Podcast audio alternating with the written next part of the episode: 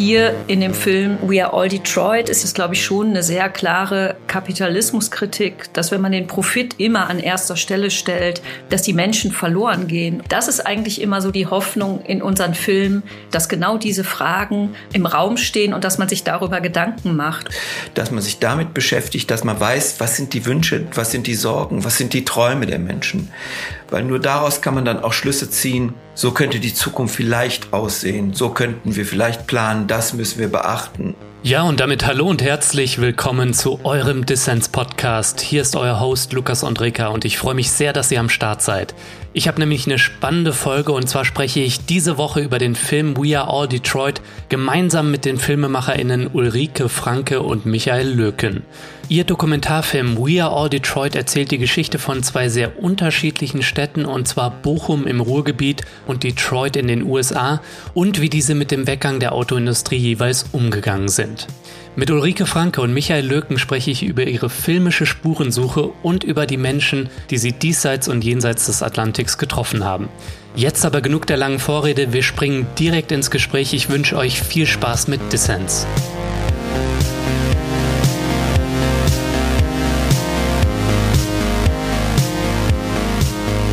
Ulrike und Michael, schön, dass ihr beim Dissens Podcast dabei seid. Ja, hallo. Ja, wir wollen über euren Dokumentarfilm We Are All Detroit sprechen. Darin vergleicht ihr, wie die Städte Detroit und Bochum mit dem Verlust ihrer industriellen Vergangenheit zurande kommen.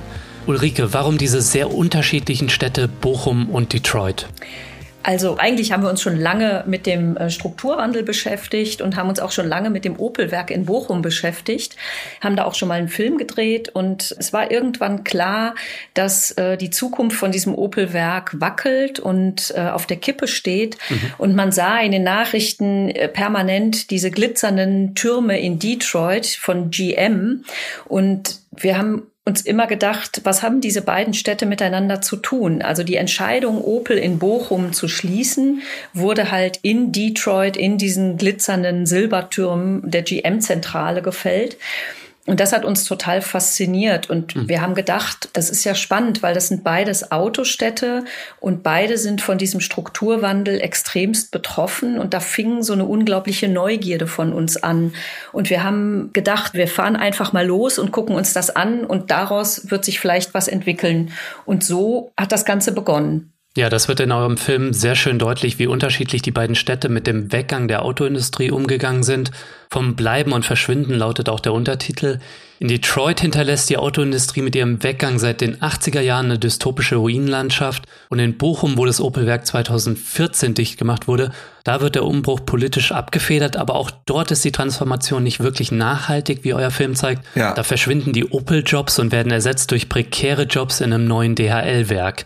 Michael, inwiefern war euch das wichtig, diese Widersprüche aufzuzeigen?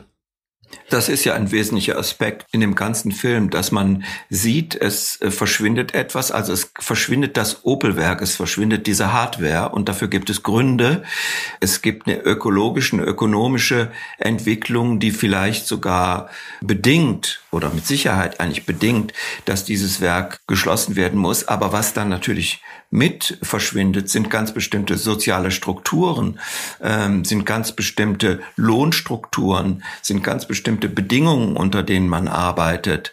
Mhm. Und die verschwinden ja auch. Und die werden ersetzt durch so ein DHL was natürlich völlig andere Arbeitsbedingungen hat, was diese, diese Lohnstrukturen, die bei Opel über eine ganz lange Zeit nach gewerkschaftlichen Standards erkämpft wurden, die gelten ja bei DHL gar nicht. Und deshalb ist das eine ganz, ganz wichtige Sache in dem Film, dass wir da irgendwie so ein bisschen, was die Transformation angeht, den Finger in die Wunde legen. Also was alles verschwindet es verschwindet die Hardware, es verschwindet ein Werk und so weiter. Gut, kann man auch darüber diskutieren. Aber was auch verschwindet, sind diese sozialen Strukturen, die sehr, sehr wertvoll sind und wo gar nicht so einsichtig ist, wieso die auf einmal verschwinden sollen. Die haben ja einen ganz bestimmten Lebensstandard und auch einen ganz bestimmten Wohlstand für die Leute, die gearbeitet haben, äh, garantiert, was bei DHL natürlich überhaupt nicht der Fall ist. Ganz abgesehen davon, dass das nicht wirklich nachhaltig ist in dem Sinne, dass es für einen wirklich langen Zeitraum Arbeitsplätze mit einem Einkommen garantiert, die ein ganz bestimmtes Leben ermöglichen. für die Menschen, die, die dort arbeiten. Also dass man einfach ja ein vernünftigste in Familie äh, ernähren kann und so weiter. Und das ist ja durch mhm. die Arbeit bei DRL überhaupt nicht gesichert.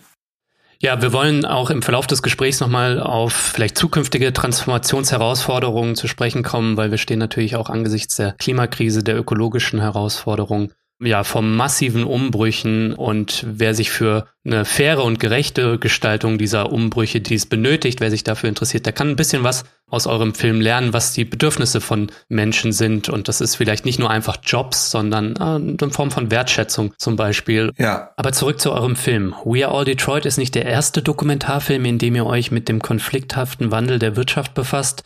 Losers and Winners habt ihr schon gemacht, Arbeit, Heimat, Opel und Göttliche Lage. Wie fügt sich euer neuester Film da in euer Gesamtwerk ein? Mhm. Ja, wir haben sehr früh eigentlich begonnen, uns mit den Themen zu beschäftigen, wenn sich Landschaft verändert, wenn sich Industrie verändert, wie verändert das dann auch die Menschen. Und das begann mit dem Film Losers and Winners. Arbeit gehört zum Leben ist der Untertitel. Und da sieht man schon, dass ähm, beides da drin ist. Also es war ähm, in Dortmund haben wir erfahren, dass 600 äh, chinesische Arbeiter kommen, um eine riesige Kokerei äh, abzubauen, zu demontieren. Und die letzten 20, 30 Dortmunder Koker mussten äh, den Chinesen dabei helfen, ihren eigenen Arbeitsplatz sozusagen zu demontieren. Mhm. Und als wir das gehört haben, da haben wir gedacht, wow, das ist, da wird es Konflikte geben, da passiert was ganz, ganz Spannendes. Und äh, zudem hat das auch noch in meiner Heimat stattgefunden. Also ich selber komme aus Dortmund und äh, der Schrebergarten meiner Eltern grenzte direkt an dieses Kokereigelände. Mhm. Und das ist dann natürlich was, was einem selber sehr nahe geht und wo man selber sehr intensive Gefühle hat und auch eine total große Neugierde. Was passiert da? Wie, wie wird das sein? Und da fing das eigentlich an, dass wir dann anderthalb Jahre auf diesem Gelände in haarkleinen Geschichten diesen Transformationsprozess, diese Demontage beobachtet haben und dabei immer beobachtet haben, wie gehen die Menschen damit um. Bei jeder Schraube, die die Chinesen rausgedreht haben, ging auch ein Stück äh, von dem Herzen des einen Dortmunder Kokers verloren. Und äh, diese Bedeutung, die Arbeit für die Menschen hat, für die, ihre Identität, für ihr gesamtes Selbstverständnis, das war einfach sehr, sehr eindrucksvoll. Also die haben dann zum Teil begonnen, auf gemeine Art und Weise zu versuchen, zu verhindern, dass die Kokerei abgebaut wird. Und es kam zu sehr skurrilen Momenten, aber dadurch hat man einfach gesehen, ja, wie wichtig ihnen ihre Arbeit war und wie sehr sie sie auch geliebt haben und sich damit identifiziert haben. Und natürlich ist dieser Film ein Stück Globalisierungsgeschichte, aber in unseren Filmen taucht zum Beispiel nie das Wort Globalisierung auf. Und ich denke, das war jetzt schon vor, weiß ich nicht, 15, 20 Jahren, war das ein Film zur Globalisierung. Heute ist es selbstverständlich, dass man davon redet. Und heute ist der Film We Are All Detroit sozusagen die logische Fortführung. Also wir haben dann immer einen Film nach dem anderen gemacht, ohne dass es Fortsetzungen sind aber wo sich das nächste Thema aus dem vorhergehenden Film entwickelt hat. Also am Anfang verschwindet ein riesiges Werk. Den Leuten wird ihre Arbeitsgrundlage genommen. Bei dem Film Göttliche Lage, eine Stadt erfindet sich neu, passiert auf einem anderen, auf einem Stahlwerksgelände ein Transformationsprozess, wo einfach Planer, Dortmunder Planer daherkommen und sagen, aus diesem völlig verseuchten Gebiet aus dem Stadtteil, der eins der ärmsten Stadtteile Dortmunds war, wo die ähm, schlechtesten Wohnbedingungen war, weil es natürlich direkt am Stahlwerk war mit extrem hohen Emissionsbelastungen und so weiter. Da wird jetzt ein See gebaut, ein mediterraner See mit mediterranem Ambiente, mit Terrakotta und so weiter. Und daraus hat sich dann ergeben, wie gestaltet man Zukunft, wie versucht man eine Stadt neu zu erfinden, wenn die alte dreckige Arbeit weg ist mhm. und diesen Freizeitgedanken, der dann da reingepflanzt wird. Und trotzdem wohnen in der zweiten Reihe immer noch diese Menschen, die zurückgelassen wurden. Aber in der ersten Reihe wohnen jetzt die Spieler von BVB oder die Millionäre oder die, die sich das leisten können, am See zu leben. Und so hat sich eigentlich immer ein Thema aus dem anderen ergeben. Und We Are All Detroit ist jetzt eigentlich das erste Mal, dass wir auch dann das Ruhrgebiet verlassen haben. Wir haben sonst unsere Filme immer sehr lokal erzählt. Also the more local, the more global war uns immer selbstverständlich. Und trotzdem war es jetzt bei uns bei dem Opel-Thema total logisch, dass wir diesen Schritt machen müssen nach Amerika hin dadurch, dass die Globalisierung einfach so weit fortgeschritten ist, was man ja gerade jetzt in den momentanen Zeiten auch noch mal in diesen Kriegssituationen mit der Ukraine extrem stark spürt einfach, dass diese Zusammenhänge dieser beiden Kontinente, der beiden Gegenden so extrem miteinander verbunden ist, dass das einfach der ganz spannende Aspekt ist ohne dass wir das jemals vergleichen wollten. Weil du am Anfang gesagt hattest, ihr vergleicht die beiden Städte oder es, es, wird ein Vergleich angestellt, aber uns war eigentlich immer klar, man kann natürlich Amerika und Deutschland per se nicht miteinander vergleichen, die Sozialsysteme nicht miteinander vergleichen, die Historien sind komplett anders. Und so ist es eigentlich gekommen, dass wir uns dann entschieden haben, diesen großen Sprung über, über den Ozean zu machen und Geschichten als korrespondierende Geschichten zu erzählen. Wir wollten Korrespondenzen zwischen den, mhm. den Ländern, den Städten und diesen beiden Autostädten herstellen. Und so kann man vielleicht ganz grob diesen Bogen unserer Filme und die Genese unseres filmischen Schaffens äh, zusammenfassen. Ich würde gerne mal einen O-Ton einspielen aus eurem Film, damit die Leute, die uns jetzt hier zuhören, mal einen Eindruck bekommen. Mhm. Und zwar einen O-Ton von Martin Murray, einem Professor für Soziologie und Stadtplanung. Und der blickt auf eine Konferenz auf die schwierigen Transformationskonflikte in Detroit, aber auch im Ruhrgebiet. For me, the kind of backdrop for this discussion about the Ruhr Valley is Detroit. Detroit is an ex exaggerated version of a post-industrial city uh, in decline. There's a tendency for people to talk about Detroit, uh, which is to emphasize only the most dystopian. In the literature, it's referred to as ruin porn. What we can talk about, I think, in the roar, we can talk about urban ruins. What I want to talk about for Detroit is urban waste. Uh, and I think they're two very different concepts that have two very different meanings and this is urban waste. It's the excess of capitalism. I mean, in some ways, people talk about Detroit as being the failure of capitalism, and for me, I think we could also see it as a success of capitalism because the automobile companies got away like bandits. I mean, they got out of there, they took their money, and they left. What they left was the cleanup, they left the mess a broken working class and a deteriorated built environment for somebody else to clean up, which they didn't do. So in that sense, it's a success of capitalism. Ihr beiden, ihr seid ja als deutsche Filmemacher nach Detroit gereist und ähm, habt dort auch vor allem zahlreiche Menschen getroffen, die da vom Weggang der Autoindustrie betroffen waren und sind. Wie habt ihr das, was da in dem Zitat beschrieben wird, ne, The Wasteland, diese misslungene Transformation, diesen Laissez-faire-Kapitalismus, der da einfach abgezogen ist ähm, und ja eine zerstörte Community hinterlassen hat. Mhm. Wie habt ihr das erlebt? Also wir waren 2014 zum ersten Mal in Detroit und ehrlich gesagt war unsere Ankunft äh, in Detroit verbunden mit einem großen Schock. Man fuhr durch die Stadt, die verlassen schien die zerstört war. Man hatte teilweise in Stadtvierteln hatte man den Eindruck, das war eine Kriegssituation und man hat Straßen gesehen, die Menschen leer waren. Es war wirklich ein großer Schock. Es war eine verlassene Region, eine zurückgelassene Region und das ist natürlich ein großer Unterschied zum Ruhrgebiet, wo auch eine große Transformation stattfindet, aber man hat immer noch das Gefühl, dass die Städte irgendwie mit Leben gefüllt sind. Das war ein sehr, sehr großer Unterschied und das hat uns ziemlich schockiert hat. Wir haben dann aber relativ schnell die Leute kennengelernt, die in dieser Stadt sind, verschiedene Leute, und haben relativ schnell auch erfahren, dass die Stadt ihr Zuhause ist und dass ihnen ganz viel an der Stadt liegt und dass sie nach Wegen suchen, aus diesem ganzen Absturz herauszukommen. Und das hat uns sehr angesprochen, hat uns sehr angerührt und hat auch dazu geführt, dass wir nach dem ersten Aufenthalt in Detroit 2014 uns in diese Stadt, das heißt natürlich in die Menschen regelrecht verliebt haben, weil es einfach Menschen sind, die gespiegelt haben, wir lassen uns nicht fallen, sondern wir versuchen etwas zu machen aus dieser wirklich miserablen Situation. Und es ist natürlich so, dass die Extreme des Kapitalismus, die Folgen davon, spürt man natürlich in Amerika tausendmal mehr als ähm, hier im Ruhrgebiet, wo alles doch recht sanft aufgefangen wird, wo direkt Subventionen reinwandern, wo geholfen wird mit Schecks für Transformation und so weiter, wo auch schon Pläne in den Schubladen der Entwickler liegen. Bevor das Werk geschlossen wird, hat, macht man sich schon Gedanken, was werden wir dann mit dem Gelände machen. Und das ist natürlich in Amerika alles überhaupt nicht der Fall. Man kommt nach Detroit Und man sieht den gesamten amerikanischen Rust Belt eigentlich, der so entstanden ist. Also man hat immer eine Fabrik, äh, es wurde das Land ausgeblutet quasi, die Menschen wurden ähm, ausgebeutet. Und wenn das passiert ist, wird ein Schlüssel rumgedreht und man zieht einfach weiter. So ist der gesamte amerikanische Rust Belt entstanden. Und das ist in seiner Krassheit nochmal viel extremer. Daher stehen natürlich auch viel mehr von diesen sehr eindrucksvollen Ruinen in Detroit rum. Mhm.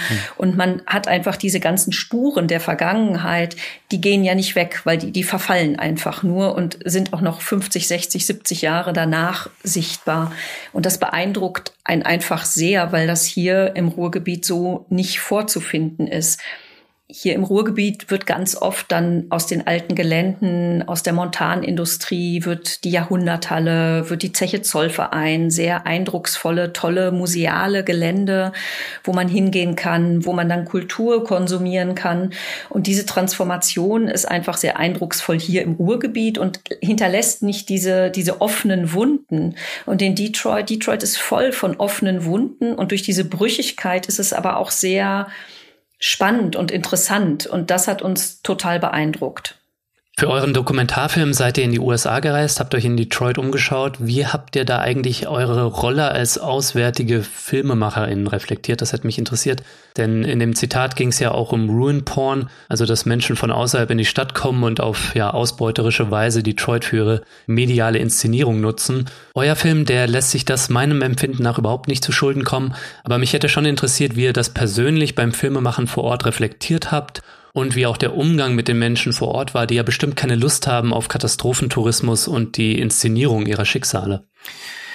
Naja, also es gibt ja gerade über diese Ruinen gibt's ja ganz viele opulente Bildbände, äh, die auch ganz interessant sind, gestalterisch, aber in denen immer die Menschen fehlen. Und als wir in Detroit waren, haben wir ziemlich schnell auch gemerkt, und das wurde uns auch so von den Menschen vermittelt, dass sie eigentlich traurig bis wütend sind, dass die Leute immer kommen, also dass Künstler, Filmemacher, Fotografen von außerhalb kommen mhm. und eben Ruinporn machen, dass sie sich für diese wahnsinnigen Ruinen, die auch in gewisser Weise natürlich was, trotz ist der Fall, was Schönes haben, dass sie sich dafür sehr interessieren, aber nicht für die, für die Menschen, die in diesen Ruinen mal gewohnt oder gearbeitet haben.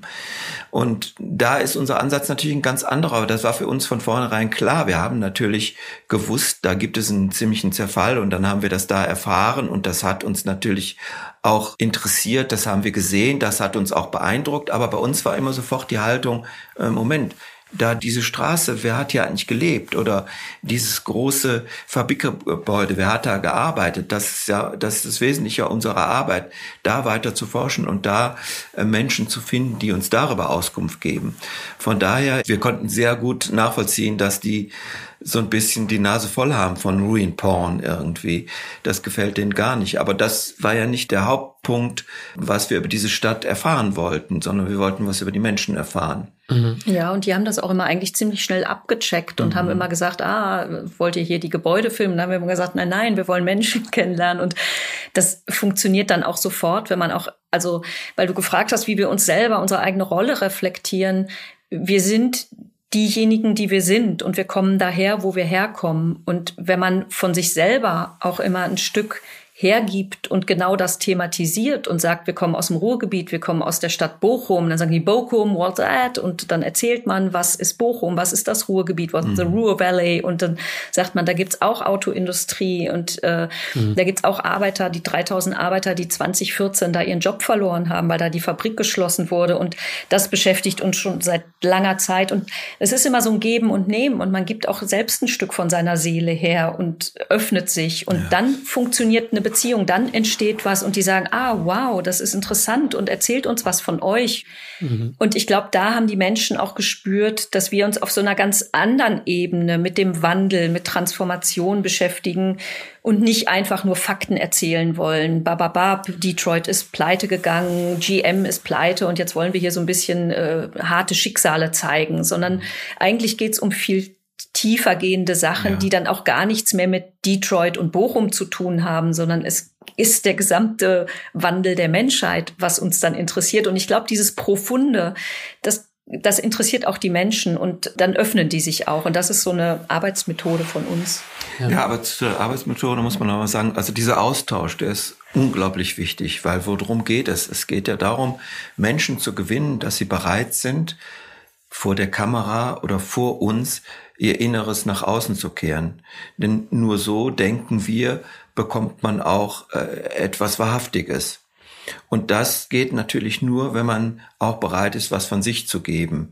Also wenn man nicht ankommt als jemand, der hat Fragen und erwartet bestimmte Antworten, sondern man lernt sich in gewisser Weise kennen. Man macht in gewisser Weise, baut man eine Beziehung auf zu den Menschen, die man gerne im Film hätte. Mhm. Die Beziehung ist, die ist nicht einfach, weil man muss auch aufpassen, dass keine Kumpanei entsteht sondern man muss sich wirklich auf eine gute Art austauschen, so dass das Gegenüber äh, spürt, er kann Vertrauen haben. Er kann Vertrauen haben, sich zu öffnen. Und das ist für uns ganz wichtig. Und das wollte ich nur noch mal ergänzen zur Arbeitsweise irgendwie. Mhm. Was ich mich da frage, wie habt ihr eigentlich ProtagonistInnen ausgewählt? Also ihr sprecht jetzt zum Beispiel in Detroit mit sehr vielen Menschen und nicht nur mit ehemaligen Automobilbeschäftigten, was ich auch sehr wichtig fand, weil es ja um mehr geht als äh, jetzt Beschäftigte, die ihren Job verloren haben, sondern auch um ganze Communities so. Was war da euer Ansatz? Also wir sind auf unterschiedlichen Ebenen, haben wir angefangen zu recherchieren. Also man liest dann wahnsinnig viel über Detroit, man äh, recherchiert im Internet über Detroit. Wir sind dann zum Beispiel auf äh, Schriften von dem Professor Robin Boyle gekommen. Der wird auch das Brain von Detroit genannt, weil der einfach sich so viel mit Stadtveränderungen ähm, und Strukturwandel beschäftigt hat und unglaublich spannende Sachen über Detroit geschrieben hat. Und dann war uns klar, wir wollen zum Beispiel Robin Boyle unbedingt kennenlernen haben dann da zum Beispiel bei der Wayne State University von hier aus angerufen und gesagt, wir würden gern äh, Robin Boyle sprechen. Und da sagte die, es tut uns total leid, der ist äh, gerade im, im Auslandssemester, der ist nicht da. Und dann haben wir gesagt, ach, schade, wo ist der denn? Und dann hat sie gesagt, der hat ein Auslandssemester in Dortmund an der Uni, an der TU. und dann haben wir gesagt, oh, das ist nicht so schlimm, das ist direkt nebenan. naja, und äh, dann haben wir Robin Boyle halt hier in Dortmund kennengelernt. Und er hat halt einen Forschungsschwerpunkt auch wirklich hier übers Ruhrgebiet und ihn interessiert diese Transformation. Und dann haben wir ihn hier kennengelernt und haben mit seinem Blick hier das Ruhrgebiet noch mal ganz anders kennengelernt. Und dann haben wir ihn drüben in Detroit besucht und dann ist natürlich schon so eine Grundlage geschaffen, dass man nicht dahergeht und einfach jetzt nur ein Interview macht und die sieben wichtigen Fragen stellt. Und dann gibt's eine Ebene, auf der wir recherchieren, wo wir versuchen, völlig ergebnisoffen und mit äh, ganz frischem Blick in so eine Stadt zu gehen und eben vorher gar nicht zu wissen, was kommt da auf uns zu. Also es ist so ein bisschen, man versucht seine Festplatte im Kopf zu löschen hm. und zu sagen, ähm, wir versuchen jetzt völlig frisch dahin zu gehen. Und dann lässt man sich auch treiben und hat im Gepäck eigentlich nur den Zufall und das Glück und natürlich auch den Zweifel und die Angst. Wird das was oder vielleicht wird es auch nichts? Und dann passieren meistens die besten Sachen, wenn man sich da frei macht. Und ähm, wir haben dann über einen Zufall, eine Freundin kannte jemanden, der war mal Au pair bei, äh, in Detroit bei jemandem und die meinte, ich glaube, der Typ hatte auch irgendwas mit Autos zu tun. Ich stell mal den Kontakt her. Und das war dann der Greg, der Autoingenieur und die Theresa, seine Frau, die auch Autoingenieurin war. Das war dann so ein erster Kontakt und der war eigentlich nur so als Backup, ach, der kann uns vielleicht da mal helfen oder was zeigen. Und plötzlich war es unser Protagonist, weil der einfach so toll war und so, ja, auch so ein emotionaler Mensch und der in der vierten Generation Automobilbauer ist und so weiter. Und mit ihm haben wir dann die Stadt erkundet und dann hat er gesagt, ich zeige euch mal, wo ich am liebsten meine Burger essen gehe. Und in dem Restaurant haben wir dann die Linda, die, die Kellnerin kennengelernt, die uns sofort irgendwie ins Herz geschlossen hat, weil wir mit ihrem ganz alten Stammkunden Greg ankamen. Und naja, und dann ist das manchmal wie so ein Schneeball Verfahren und man lernt die Menschen kennen und das macht Klick und man merkt, okay, mit der Linda, die ist fantastisch, die hat eine tolle Stimme, die hat, äh, die erzählt uns direkt ihr Leben, die erzählt uns, dass sie 3,20 Dollar in der Stunde verdient und eigentlich nur vom äh, Trinkgeld lebt. Und wenn sie von dem Job hier fertig ist, dann muss sie sofort aber zu ihrem nächsten Job, weil von einem Job kann sie nicht leben. Und mhm. ja, und natürlich ist das dann irgendwie so eine Arbeitsmethode, wo ganz viel der Zufall auch eine Rolle spielt und wo wir dem Zufall wirklich auch ganz viel Raum geben und einräumen. Und so haben wir eigentlich all unsere Protagonistinnen und Protagonisten gefunden. Auch den Donney, den Urban Gardener und seine Familie. Hm. Nicht alle, äh, alle Begegnungen, die man hat, weiten sich so aus, dass man denkt, sie, sie könnten im Film sein. Also viele fallen auch raus oder man merkt nachher im Schneideraum doch, ja, das ist nicht so eine tiefe Beziehung gewesen. Das ist, das ist schwer zu beschreiben. Der erste Moment der Begegnung ist oft sehr, sehr entscheidend bei dem Besitzer des Hardware-Stores äh, in unserem Film, der ja über 100 Jahre Familienunternehmen war und dann schließen muss.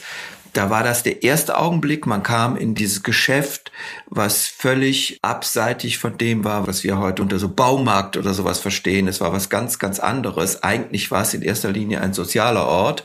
Und dann gab es einen Moment, wo der uns gesehen hat, und angesprochen hat auf so eine ganz bestimmte Art. Der hat zu uns gesagt, hey, uh, you're looking lost, can I help you? Und da wusste man, ah, da, da kann was entstehen. Und da ist dann auch was entstanden. Also das sind schwer zu umschreibende Momente, die da passieren, aber die das Wesentliche sind und die auch ausmachen, dass nachher, dass so eine Beziehung entsteht und dass auch derjenige nachher im Film ist oder diejenige. Na, schön, ähm, wie ihr da aus ähm, eurer Werkstatt plaudert, weil so zeigt, dass ihr nicht auf der Suche so nach so Archetypen oder Charaktermasken seid, mit denen ihr so eure vorgefertigten mhm. Thesen oder Hypothesen über den Wandel und über die Städte irgendwie ausfüllen wollt, sondern da Raum für Zufälle und Raum für Offenes ist. So, das ähm, finde mhm. ich gut.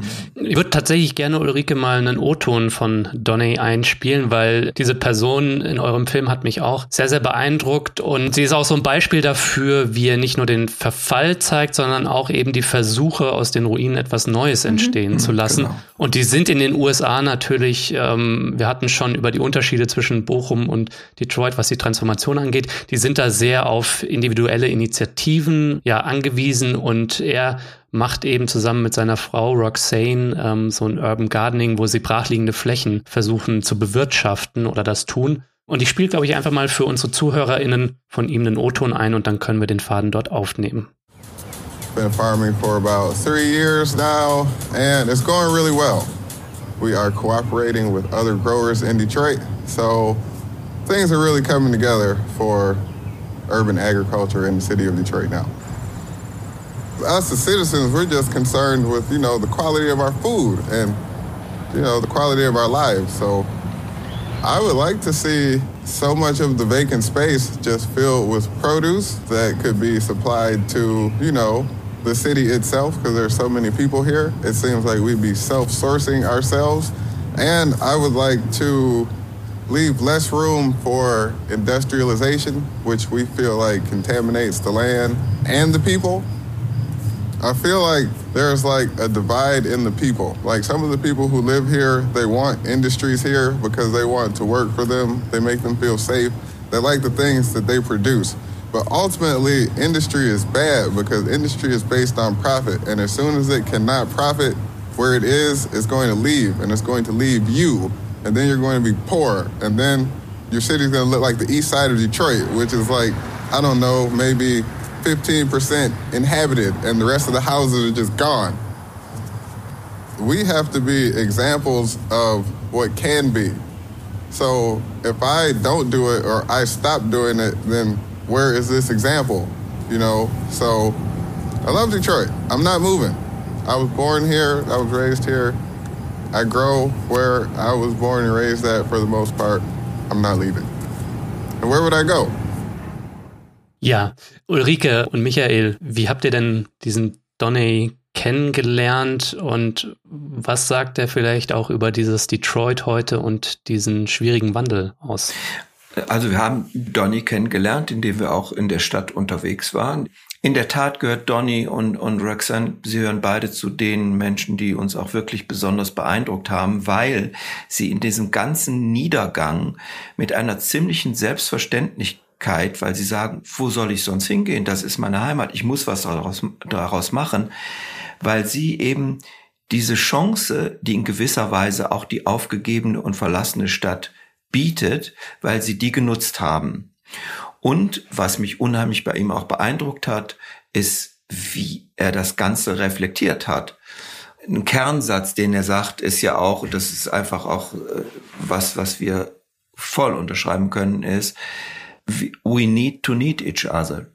Dass als Resultat dieser ganzen Entwicklung, dass jemand da diese diese Konsequenz rauszieht und diesen Schluss daraus zieht, das hat mich in der Tat sehr beeindruckt. Mhm. Und es ist im Film ist ja noch ein anderer Protagonist, der Erik, der seinen Jeansladen äh, öffnet, der auch ein Detroiter ist und der seine Arbeit da verloren hat und der auch die Chance einer aufgegebenen Stadt nutzt insofern, dass es da nicht nur äh, riesig Flächen gibt, die man äh, bewirtschaften kann mit Urban Gardening, sondern es gibt auch ganz viele Gebäude, wo man sich leisten kann, da zu arbeiten arbeiten. Das kann man nicht in anderen, kann man nicht in New York, kann man nicht in Los Angeles. Das ist, da ist man out mit so einem kleinen, mit so einer kleinen Manufaktur. Da hat man gar nicht die Ressourcen, da so eine kleine Firma aufzubauen. Das hat man aber in dieser aufgegebenen Stadt.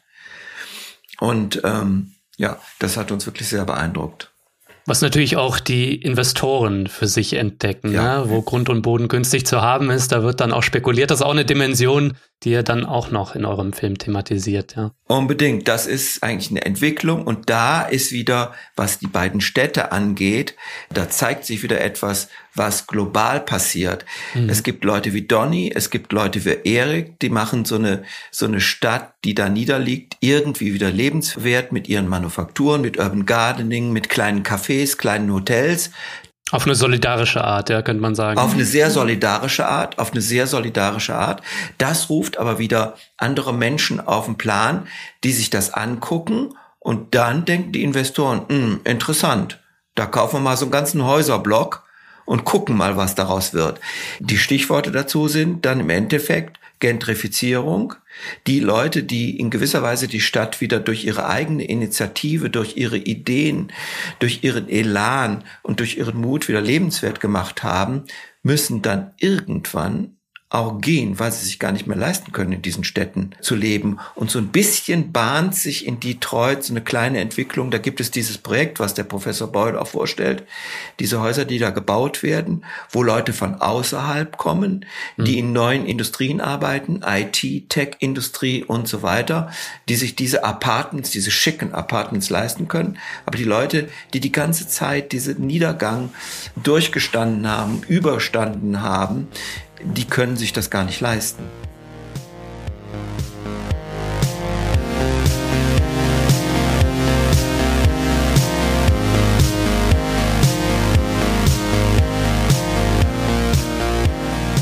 So Leute, ich möchte die kurze Pause hier nutzen, um allen Fördermitgliedern vom Dissens Podcast zu danken, denn es sind die mehr als 940 Menschen, die durch ihren Support meine Arbeit ermöglichen und ermöglichen, dass alle Leute da draußen Dissens hören können. Danke euch dafür. Wenn dir dieser Podcast hier gefällt und du noch nicht dabei bist, dann werde doch jetzt Fördermitglied. Mitmachen kannst du schon ab 2 Euro im Monat und du sorgst damit nicht nur dafür, dass es Dissens gibt, nein, es winken auch Goodies und du hast jede Woche die Chance auf interessante Gewinne. Dieses Mal verlose ich anlässlich des aktuellen Themas das Buch Uprising, das sich mit der neuen Linken in den USA befasst. Wie du bei Dissens mitmachen kannst, dazu gibt es natürlich alle Infos in den Show Notes und auf dissenspodcast.de.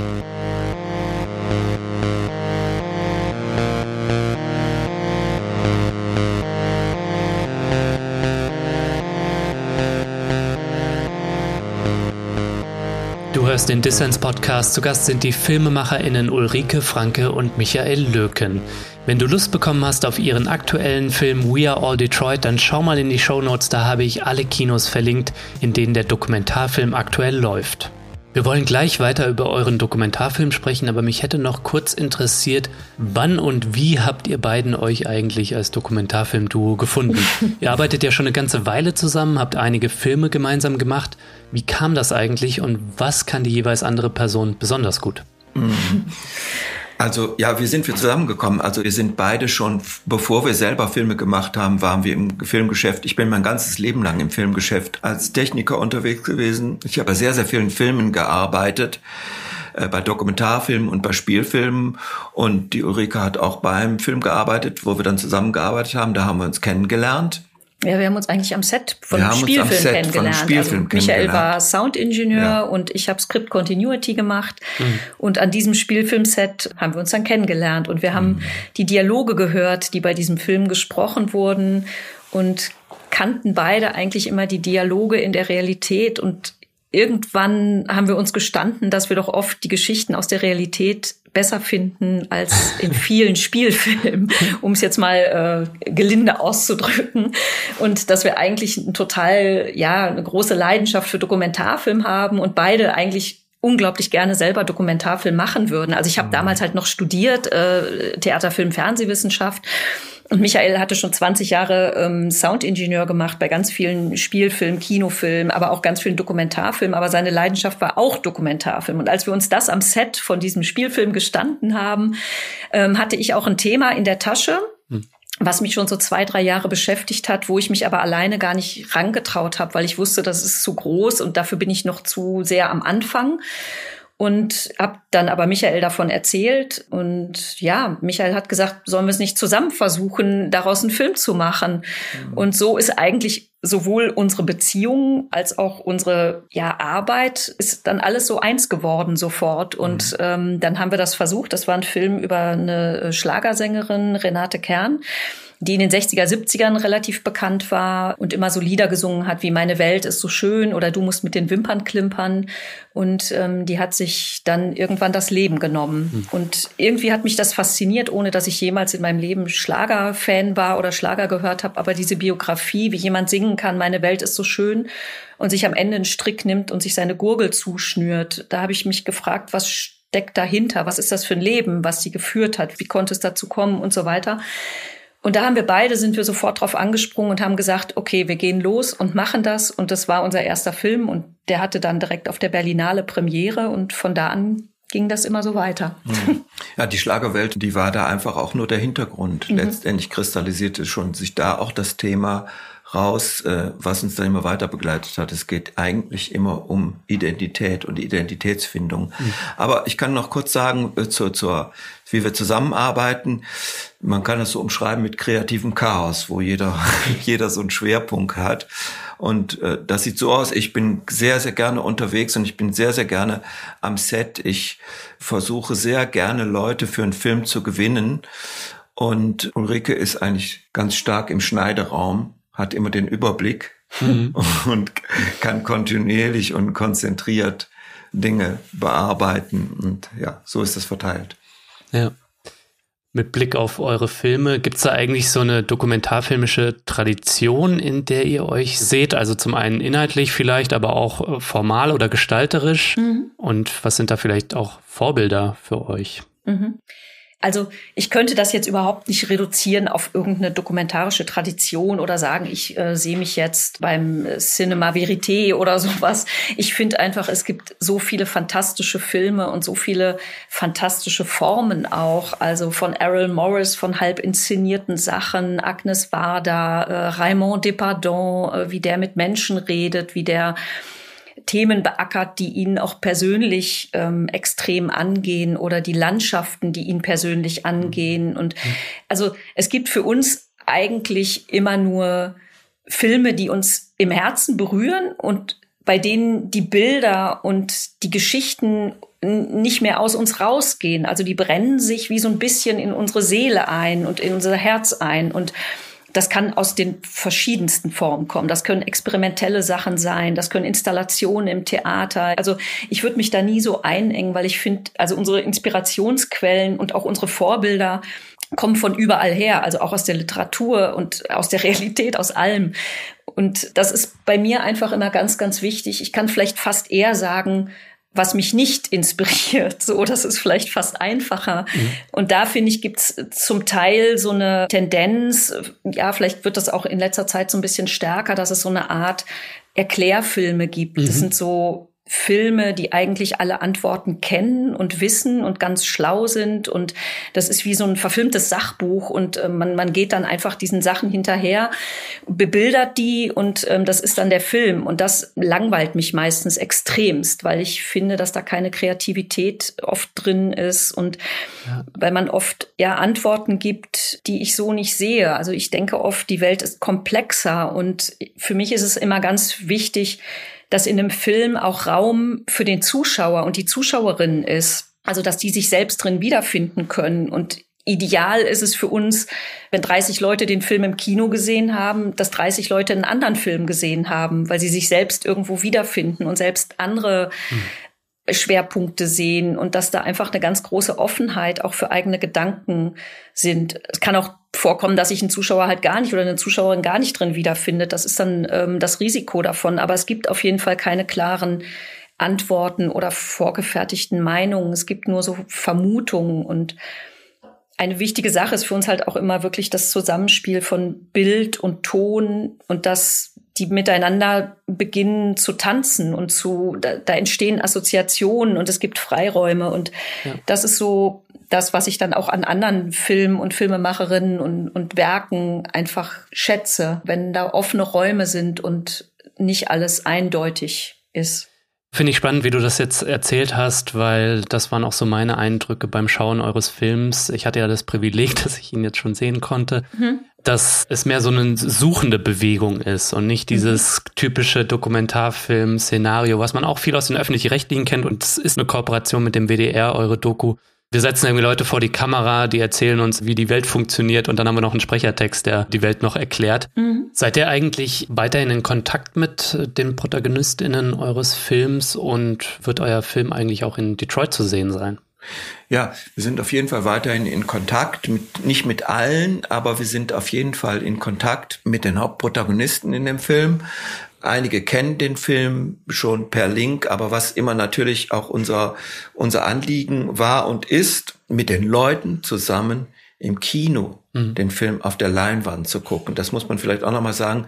Wir sind ja Leute, wir arbeiten dezidiert für diesen großen, dunklen Raum, in dem sich Leute treffen, um gemeinsam einen Film zu rezipieren auf einer großen Leinwand.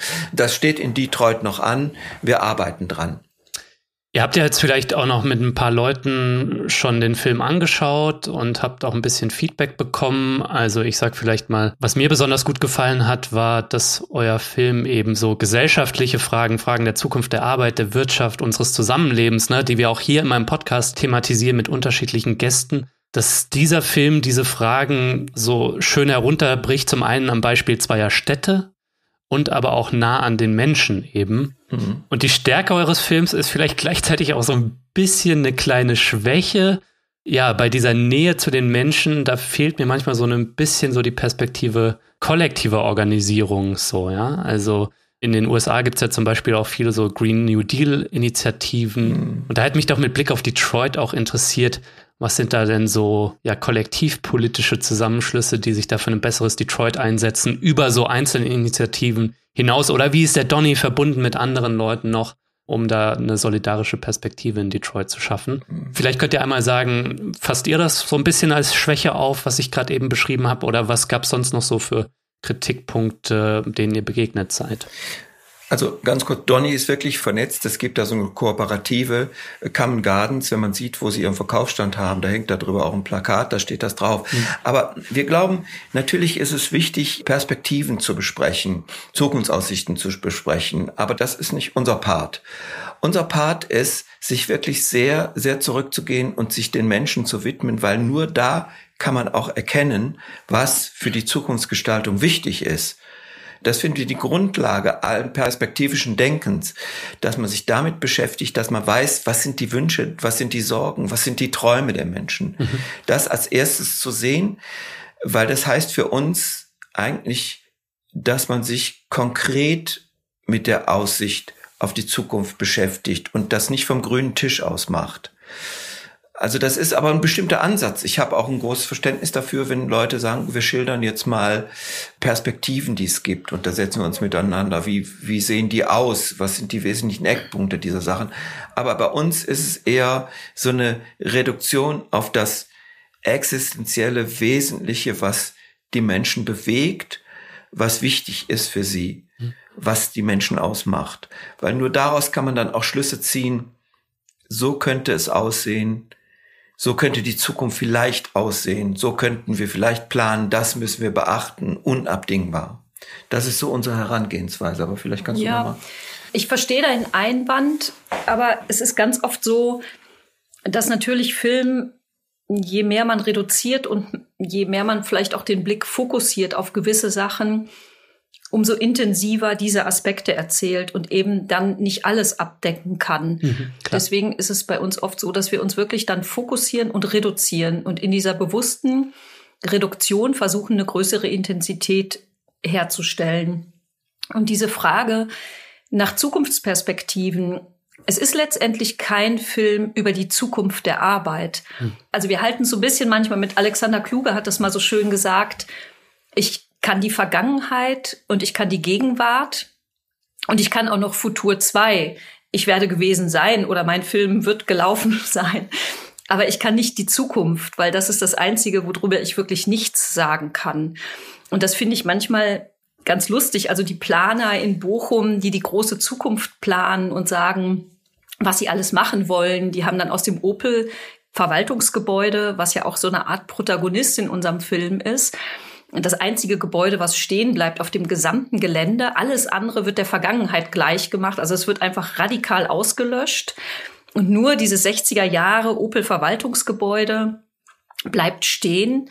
Und die haben das geplant und gesagt, okay, wir machen daraus Coworking Spaces und wir machen die großen Etagen und reißen diese schönen äh, Kontoren, die da drin waren, alle raus. Mhm. Naja, und dann kam Corona und das war letztendlich, man weiß nicht, ob man sagen kann, falsche Entscheidung, aber das ist halt die Zukunft, ist dann meistens dann doch anders, als man denkt. Und das finde ich einfach ganz spannend, dass man das dann sozusagen dem überlässt, wie es dann kommt. Aber wir erzählen quasi die Gegenwarten. Hm. Und dadurch, dass der Film dann gezeigt wird, ist es auch schon wieder die Vergangenheit. Aber man, letztendlich gibt es für uns immer das Spannendste eigentlich, genau hinzublicken in den Momenten, wo Dinge entstehen und wo Leute versuchen, ihr Leben zu gestalten, wie es in dem Moment ist und nicht, wie es in der Zukunft vielleicht sein soll, weil das liegt dann oft echt schräg daneben. Und daher kommt das vielleicht, dass du das jetzt vermisst in dem Film, aber das ist von uns schon eine sehr bewusste Entscheidung auch. Und ich glaube, dass die globalen Zusammenhänge, in denen diese kleinen individuellen Geschichten stehen, dass die dann automatisch der Zuschauer oder die Zuschauerin auch herstellen kann. Mhm. Ja. Also für uns ist es eigentlich wichtig, sagen wir so, wir legen den Schwerpunkt sehr auf das scheinbar Nebensächliche. Weil das scheinbar Nebensächliche, da verbirgt sich ganz, ganz viel, was wichtig ist. Wenn man zum Beispiel in dem Film die Szene nimmt, wo die ehemaligen Opel-Werk, äh, Opel-Arbeiter durch dieses große Presswerk, was dann schließlich auch abgerissen wird, gehen und wie sie völlig fassungslos sind, dass da, dass das mal verschwinden soll. Aber da sind ja so kleine Momente. Hm, sie kommen da zusammen, sie treffen sich nach langer Zeit mal wieder, umarmen sich und so weiter. Es gibt da sowas wie so eine was also so kleine Momente, wo so eine offensichtlich so ein sozialer Zusammenhalt gezeigt wird. Also man muss das jetzt nicht glorifizieren. Die Arbeit bei der in dem Presswerk war eine harte Arbeit und vielleicht war es auch gar keine gute Arbeit. Vielleicht ist es auch gut, dass es sie nicht mehr gibt, dass sie keiner machen muss in absehbarer Zeit.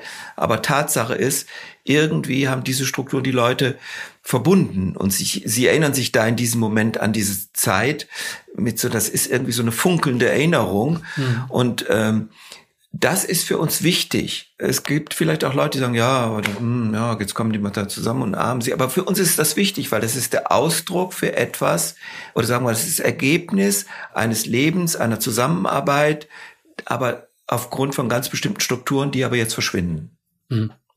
Und das sind für uns wichtige Sachen, dass man dann überlegt, ja, hm, wie müsste das in der Zukunft aussehen?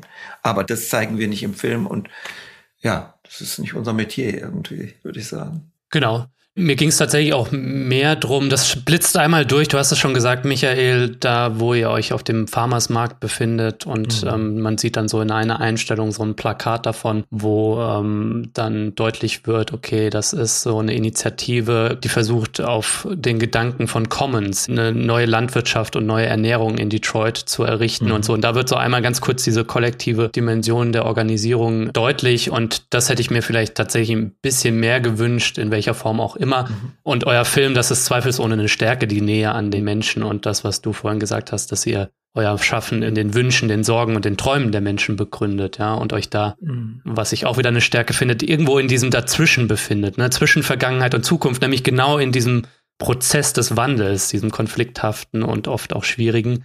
Weil das sorgt dafür, dass euer Film niemals so in so eine Nostalgie-Schiene abdriftet. Ja. So mhm. ja mein erster Film, den ich von euch gesehen habe. So hatte ich so ein bisschen so die Sorge, oh, was erwartet mich da? Mhm. Und kriege ich dann irgendwie erzählt, früher war alles besser, als Opel noch da war. Und, mhm. aber nein, es befindet sich in den dazwischen und schaut auch nicht so sehr drauf, warum waren jetzt diese Jobs als Jobs, weil es das heißt ja auch sofort immer so die Arbeitsplätze, auch wenn wir jetzt über zukünftige Transformationen sprechen, sondern schaut eher drauf, was sind so die eigentlichen Motive, die für Menschen wichtig sind. Und das sind natürlich Wertschätzung, mhm. Zusammenhalt. Genau. Ähm, mhm. Und würdiges Leben führen, das mhm. ist auch immer sehr, sehr wichtig. Mhm. Ja, das finde ich extrem gut, dass du das sagst, weil ich denke auch, es ist uns immer ganz wichtig, dass wir auf keinen Fall nostalgisch werden.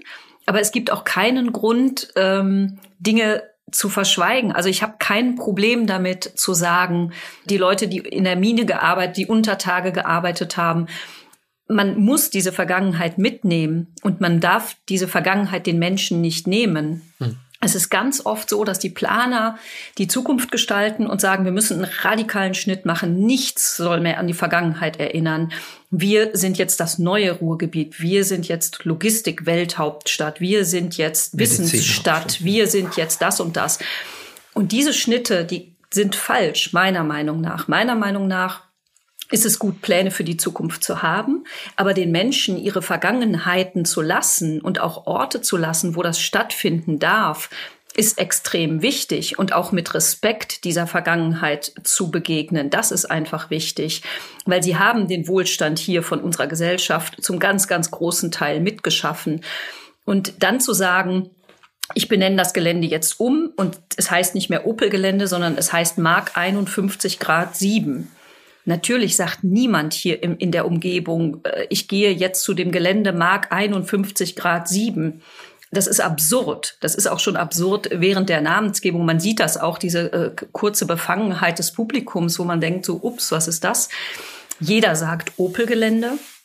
Und witzigerweise steht jetzt wieder auf dem Verwaltungshauptgebäude vom ehemaligen Opel-Werk, steht jetzt das O-Werk. Also man darf Opel nicht mehr aussprechen, aber irgendwie ist es doch noch ein bisschen die Vergangenheit. Mhm. Das finde ich ganz lustig, dass die sich dann so wieder durchdrängt eigentlich. Und mhm. diese kleinen Geschichten oder auch das, als der Opel-Schriftzug vom Gebäude abgenommen wurde mit dem Opel-Blitz, da hat uns die Pressestelle, wir haben tausendmal nachgefragt, wann passiert das, wann findet das statt. Wir wollten dieses symbolische Bild, der Bagger kommt und holt die Buchstaben runter filmen. Und natürlich hat uns die Pressestelle nicht Bescheid gesagt und auch den ganzen anderen äh, Reportern nicht, die Fotos davon machen wollten für die Presse, weil sie einfach wussten, dass das so einen symbolischen Wert hat, dass es so eine symbolische Kraft und so eine Wunde, die das bei der Bevölkerung hinterlässt, dass sie quasi nicht Bescheid gesagt haben und das heimlich nachts gemacht haben, was ja total absurd ist. Und wir sind dann am nächsten Tag hingekommen und waren extrem sauer, dass wir es verpasst hatten, wo wir so lange darauf gelauert haben, weil wir sind auch immer so Sammler und Jäger und wollen immer alles mitkriegen. Naja, und dann standen wir vor diesem Gebäude und haben genau geguckt und der Dreck und die Schatten der Vergangenheit, also der Dreck hatte die Buchstaben so klar eingebrannt auf das Gebäude, dass man ihn viel stärker gesehen hat. Und das war dann für uns das viel, viel bessere Bild. Wir haben das dann erkannt und haben es mhm. gefilmt und haben gedacht, das ist ja viel besser als der Bagger, der es abnimmt, sondern die Schatten der Vergangenheit brennen sich quasi ein. Und naja, solche Sachen sind beim dokumentarischen Arbeiten halt dann selber immer ganz toll, weil die sich dann ergeben und weil die mhm. Realität eigentlich immer die viel besseren Geschichten erzählt. Ja. Und ja, so versuchen wir dann mit diesen Geschichten umzugehen und die sind dann auch ganz viel versteckt in den Bildern. Also wir, wir zeigen dann ja nicht mit dem Finger drauf und sagen, guck mal, es ist so und so. Aber wenn man genau hinschaut und den Bildern auch Raum gibt, dann entsteht das halt. Dann sieht man halt, ah, das ist das Opel, da steht Opel, dann steht da nur noch der Schatten und am Ende steht wieder O-Werk. Das ist so, so eine merkwürdige Geschichte eigentlich. Das ist eine ganz kleine Geschichte in der Geschichte, die sich gar nicht aufdrängt, die auch nicht explizit gesagt wird, aber sie, sie steckt in dem Film drin. Aber ich finde auch nochmal, wenn man das, finde ich nochmal, weil dann zu deiner Frage nostalgisch, was wir auf keinen Fall sein wollen und was auch im Ruhrgebiet, da gibt es eine große Angst, nostalgisch zu werden. Es gibt aber auch nicht den Mut, melancholisch zu sein. Den haben wir aber. Und das wollen wir auch sein, mhm. weil äh, so oder so, also was auch verschwindet, das vermissen wir irgendwie und man weiß nicht, wo es hingeht.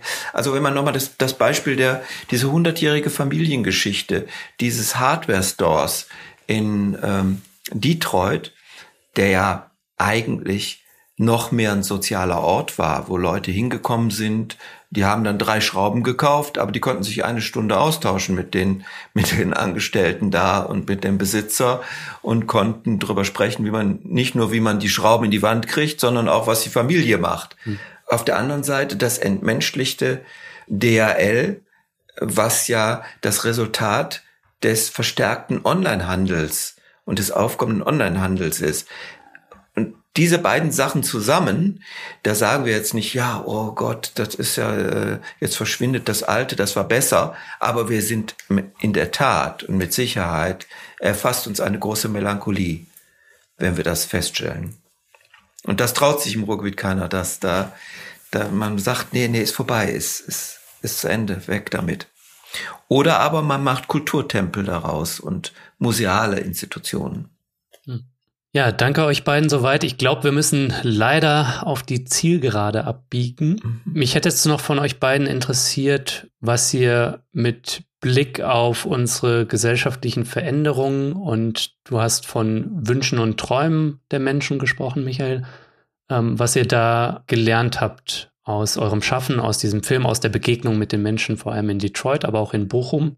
Zuvor würde ich gerne noch ein Zitat einspielen von Robin Boyle, auf den wir jetzt schon mehrfach zu sprechen gekommen sind, der nämlich genau die Frage stellt, was wir lernen können aus dem Beispiel Detroit.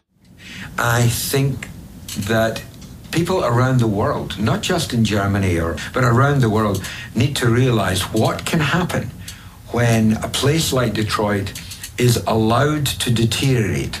I would say that one of the most important lessons that the world needs to realize that if you let the market move in that way and you don't intervene to slow things down, to try and improve and don't intervene, then this is what will happen. Ja, das war besagter Robin Boyle mit seinen Einschätzungen dazu, was man aus dem Beispiel Detroit lernen kann. Was habt ihr gelernt in eurer Begegnung, vielleicht vor allem eher mit den Menschen, denen ihr in Detroit begegnet seid? Mhm. Ich denke, diese klare äh, Kapitalismuskritik, die natürlich in unserem Film drinsteckt, ähm, das ist schon das, was wir im Subtext erzählen. Das ist genau das, was unsere Handschrift der Filme ist. Wir machen Filme über Globalisierung, aber in unseren Filmen kommt nicht das Wort Globalisierung vor.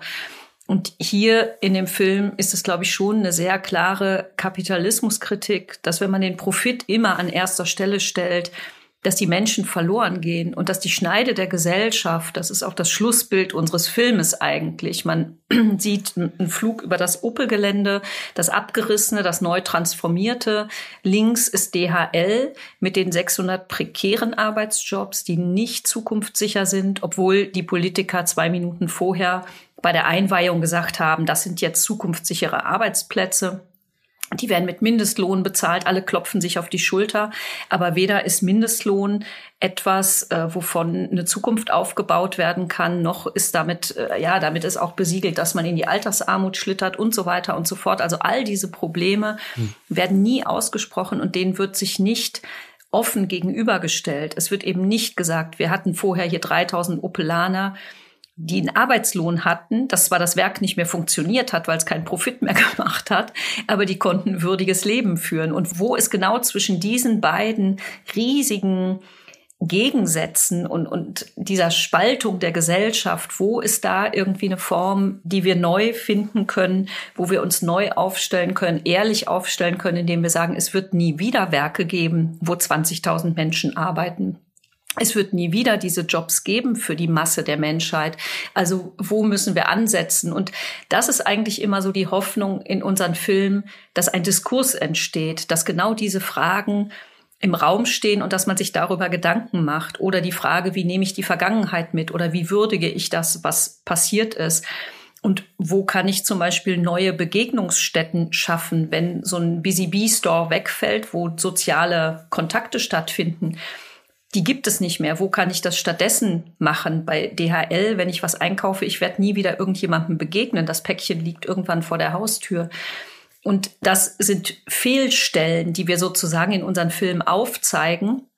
Und wir haben keine Antworten, aber wir können diese Fehlstellen sehr klar zeigen und sagen, das sind Punkte, die wir mitnehmen müssen, über die wir uns Gedanken machen müssen und wo die Gesellschaft wirklich Antworten finden muss.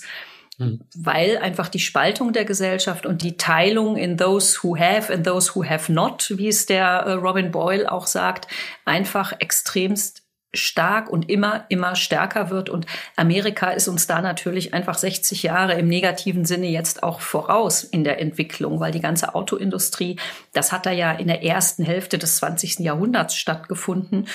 Und bei Opel kam in den 60er Jahren, hat dann 50 Jahre für Wohlstand gewirkt und jetzt ist das weg und was kommt als nächstes? Und in Detroit sieht man es einfach sehr, sehr krass, was da zurückbleibt, die Ruinen und man sieht es in der Landschaft und in den Menschen. Und in Bochum wird das alles abgefedert und so ein, mehr, ein bisschen mehr, ich sage es jetzt mal, vertuscht. Also man hat den Eindruck, ja, da ist jetzt DHL, das ist doch ganz toll. Mhm. Da kommen natürlich auch sehr viele Wissenssachen hin und so weiter. Aber wo ist der Platz für die Menschen dazwischen. Mhm. Es gibt das Max-Planck-Institut und es gibt DHL. Wo bleiben die Menschen, die dazwischen? Und ich würde mal sagen, das ist vielleicht sogar die Mehrheit der Menschheit, die Masse der Menschheit. Wo bleiben die und wie können wir die mitnehmen und nicht zurücklassen? Und das ist bei uns immer so die Hoffnung, dass unsere Filme zwar keine Antworten geben, aber zumindest diese Fragen im Raum stehen lassen und dass man merkt, okay, das sind die virulenten Fragen, wo wir einfach weitermachen müssen.